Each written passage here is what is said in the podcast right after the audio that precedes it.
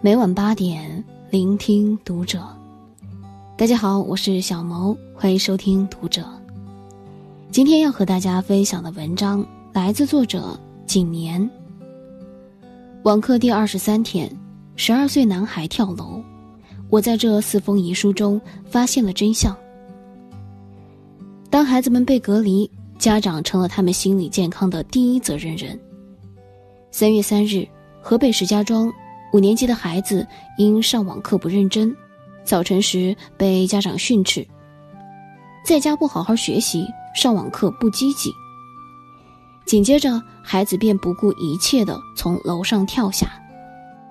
等到父母发觉时，为时已晚。趴在孩子身边的父母看着躺在血泊中的孩子，捶胸顿足。我不该骂你，不该逼你做作业，我再也不逼你学习了。急救人员正在施救，目前已经前往医院救治，希望孩子能转危为安。此情此景，我的心扯得生疼，内心堵着疙瘩。为什么这个十二岁的孩子和父母一言不合？便用自己的生命惩罚父母，压死孩子的最后一根稻草是什么？有人说是网课的压力，有人说是抗挫能力太差，也有人怪在了网游的头上。但从没有人想过，也许是以爱为名的父母，自己口中一句看似正常的训斥，却是孩子结束生命的导火索。小时候饿了。困了，摔倒了，委屈了，都会扑向妈妈的怀抱。现在大了，却宁愿打碎了牙吞进肚里，宁愿把自己反锁，宁愿崩溃大哭，甚至不惜飞蛾扑火，也不愿意告诉父母。如果当时能够关注到孩子的情绪状态，我想他们定然不会再做出这样的选择。父母与子女，本源如磁场的正负极。异性相吸，从何时开始家的雌性消失，甚至同性相斥呢？因为家庭沟通不到位的问题，导致孩子自杀的不是个案。去年二月份刚开学第四天，深圳市宝安区一名十三岁的男生在家附近坠楼身亡，原因是寒假作业未完成，被老师斥责回家补寒假作业。在此之前呢，妈妈和班主任满屏的讨论的依然还是寒假作业的问题。在送往医院的路上，却发现孩子在此前已经尝试过割腕，说明孩子的心理问题不是突发。男孩出事后，他留下的四封遗书为我们揭露了他内心的世界。第一封给姐姐，虽然不喜欢你，经常拌嘴。但我走了，还是希望你不要伤心难过。第二封给姨妈，你是对我好的第三个人，第一个、第二个是爷爷奶奶。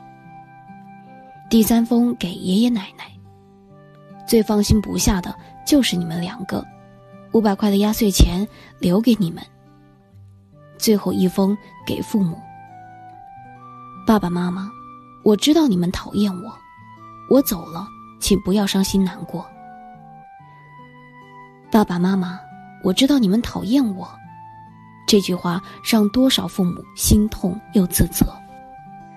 到底是什么原因让这个孩子误认为自己的爸妈讨厌自己？我们到底在给孩子传递着怎样的情感世界，让他把自己活成了一座孤岛？身后空荡荡的孩子心里受伤了。都不敢告诉爸妈。不知道什么时候，我们和孩子就成为了不共戴天的仇人，连说一句话都疲倦。疫情期间，当孩子们都在家里上网课后，确实给不少家长带来了不少负担。之前一位佛系爸爸被网课作业逼疯的视频上了热搜，因为孩子没有按时写完作业，本来的佛系老爸七窍生烟。都不要做了，明天我就把你的老师通通拉黑。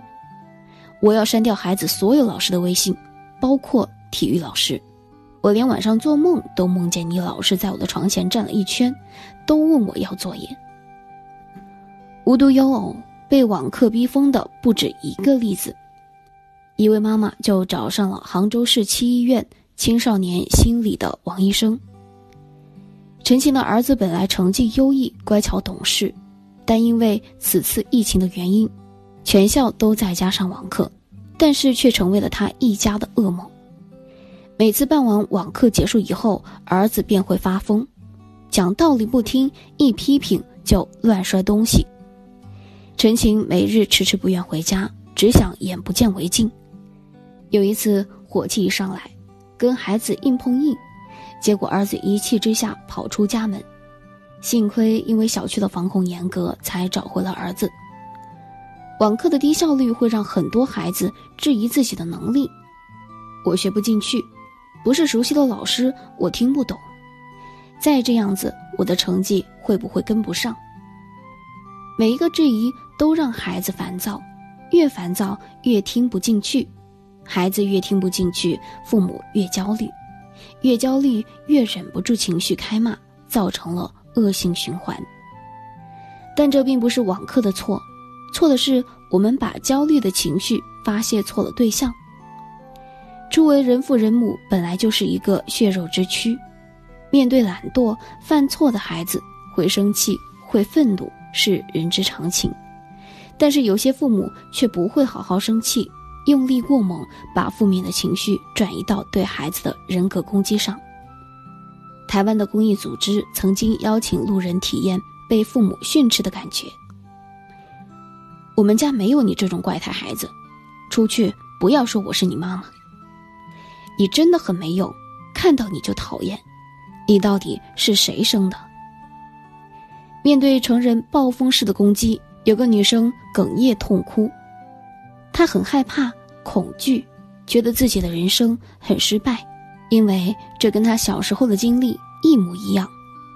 虽然成年的她已经知道这是父母的气话，连一个成年人都忍受不了人格攻击，更何况是个孩子。日常生活中的一句无心的话或者无意之举，都会让孩子习得性无助，忘了身后的灯火。你和孩子之间。必须有一个清醒者，确保你的爱意他能一一接收到。我们可以无知，但是不能蛮干，不能攻击。有人说，不就是上个网课，一句批评吗？小孩子能有什么大不了的事情？说出来让一家人想办法，不就解决了吗？这比用性命惩罚父母又算得了什么呢？但压死孩子的最后一根稻草，绝对不只是早晨的那句被训斥的话，而是日积月累如大山般压着他喘不过气的失望、沮丧。之前在做儿童心理咨询时，每次给孩子辅导四十分钟后，后面的二十分钟便是和家长沟通。十组家庭总有九组疑惑：他怎么会和你聊那么多？我问他，他总是不愿意跟我聊天儿。我回答道：“积极倾听。说到底，比起乱发脾气，不会好好听话，才是很多中国父母的问题。就像焦俊艳和他爸爸在节目《我家那闺女》中表现的那样。爸爸说：‘你平时要是有什么事，记得跟我们说。幸福要跟家人分担，那就是双倍的幸福。’拗不过爸爸的他，直接表达。”痛苦讲给你们，我会得到双倍的痛苦。我跟你们讲完之后，你们也解决不了这个问题，然后你们又一直问很多很多问题。为什么焦俊艳如此决绝父亲的沟通？其实从节目一开始就可以看出，爸爸一上节目便开口挑剔，就他穿的那样，我都嫌他土。当我们口若悬河的时候，我们的耳朵也丧失了听力。如果我们不闭嘴，孩子永远不会表达。当我们对孩子吼叫时，其实很容易辩解。我这样骂你都是为了你好，但是我们是否曾想过，每一句为你好都是以爱为名的强迫，以爱的名义提着条件行控制之时。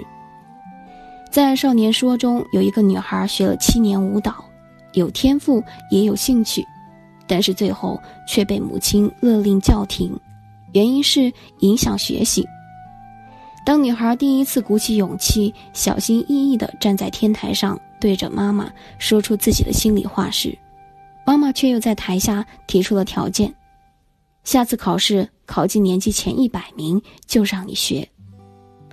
母女两个人的沟通顿时进入了僵局，女孩硬生生的被气哭，母亲见状退不倒，最少前一百五十名，女孩最后彻底崩溃。那么高的要求，我做不到。在这样的重点中学，突击进一百名等同于拒绝。有条件的爱让孩子们的情绪问题藏在冰山底下。表面风平浪静，水底下却是暗流涌动，甚至会在重大事件来临前遭遇情绪崩溃，以极端的方式来应对。去年六月高考，便有一位考生在看完数学试卷后，突然精神崩溃倒地，又哭又笑。这种控制型的爱也影响着孩子的性格，敏感、自卑，得不到认可，人际能力缺乏。